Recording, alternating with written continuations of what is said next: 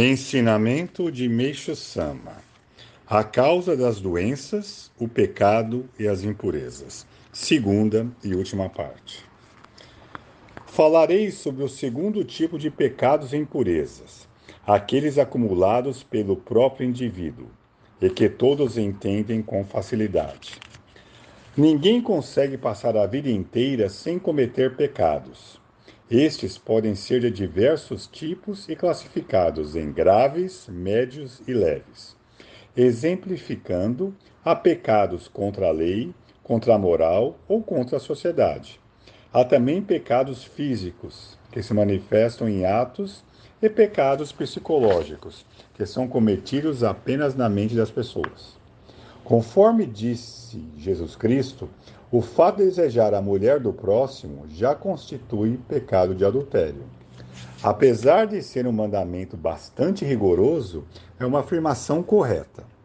Embora não estejam violando nenhuma lei, pecados leves cometidos no dia a dia, os quais, por serem tão pequenos, ninguém considera pecados, como ter raiva do próximo, querer que alguém sofra ou desejar praticar o adultério. Se forem acumulados por longo tempo, acabarão assumindo proporções consideráveis.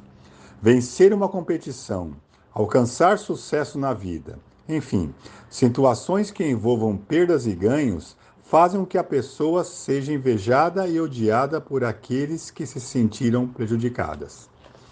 Esses tipos de ressentimento acabam gerando uma espécie de pecado. Tirar a vida de seres vivos sem necessidade, ser preguiçoso, agredir as pessoas, desperdiçar recursos e bens, não cumprir os compromissos, mentir, dormir demais pela manhã, etc., tudo são pecados que as pessoas acumulam sem saber. Essa infinidade de pecados, mesmo sendo leves ao longo do tempo, acumulam-se no espírito em forma de nuvens. É comum pensar que os recém-nascidos não possuem pecados, mas não é bem assim. Todos os seres humanos, até se tornarem independentes, vivem sob a tutela dos pais e, por isso, devem dividir com eles a carga dos pecados e das impurezas. Poderão entender melhor esse raciocínio fazendo uma analogia com as árvores. Os pais constituem o tronco, enquanto os filhos são os galhos e os netos os galhos menores. Assim, é impossível as nuvens espirituais dos pais não exercerem influência sobre os filhos.